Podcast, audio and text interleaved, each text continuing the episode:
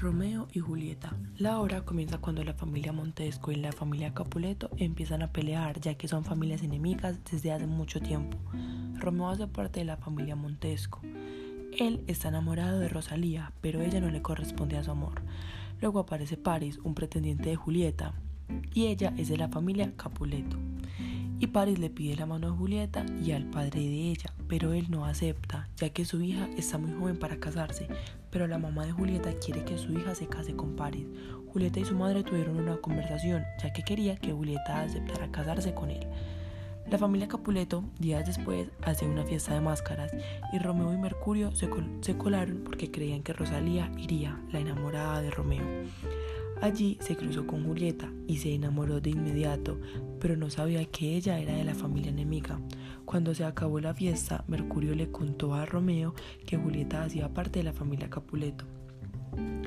Luego de la fiesta, Romeo no se puede sacar a Julieta de la cabeza. Entonces, cuando está cerca de la casa de ella, pasa para verse con su enamorada. Un día Romeo desde abajo del balcón le confiesa su amor y Julieta le dice que siente lo mismo y se juran amor eterno, sin importar la enemistad entre sus familias. Y le dice que al día siguiente se casarán, pero Romeo se va porque escucha sonidos y los amantes no quieren ser descubiertos. Romeo le cuenta a Fray Lorenzo lo que siente por Julieta y él le dice que puede ser una relación positiva para acabar con el rencor entre las dos familias. Frey le ayudó a Romeo con la confesión para que se pudiera casar con Julieta y lo hicieron en la celda de él, que fue quien los casó, pero su entorno sigue en guerra. Aquí las dos familias se encuentran y tienen una pelea. Romeo empieza a pelear con Teobaldo, quien ya había retado a Romeo a un duelo. Mercurio se mete y termina muy herido, tanto que murió pero Romeo lleno de rabia y dolor mata a Teobaldo por ser el culpable de la muerte de Mercurio. El príncipe de Verona se da cuenta de lo que pasa y le pide a Romeo que se vaya de la ciudad. Julieta se da cuenta de todo lo que pasó y le lo mucho que Romeo se tuviera que ir.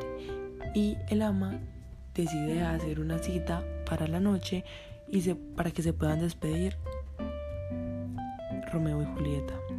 El pretendiente de Julieta, Paris, seguía interesado en ella, pero su padre le dijo que no se podía casar ya que su primo había muerto.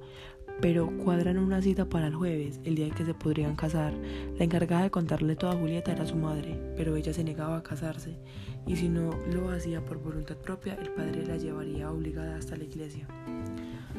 Fray era el encargado del matrimonio, pero Julieta y él sabían la verdad. Así que él le dice a Julieta que se tome un veneno para fingir la muerte y que Romeo pueda venir a rescatarla e irse juntos. Julieta estaba en la habitación cuando se tomó el veneno y al día siguiente era la boda. Cuando van a despertar a Julieta vieron que estaba muerta. Romeo se entera por Baltasar la muerte de Julieta y se va para Verona, pero antes compra un veneno. Trae Lorenzo le hace llegar una carta a Fray Juan donde está todo el plan y le pide que se la entregue a Romeo, pero no puede entregársela.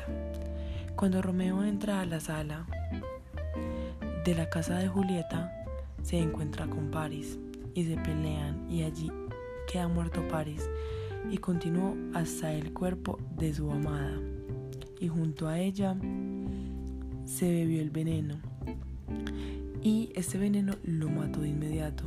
Julieta comenzó a despertar del sueño y ve que su esposo está muerto. Ella coge una espada y se la clava a ella misma. Baltasar termina entregando la carta que Romeo le hizo a su padre donde dice que la enemistad entre las dos familias es una maldición que solo provoca muerte.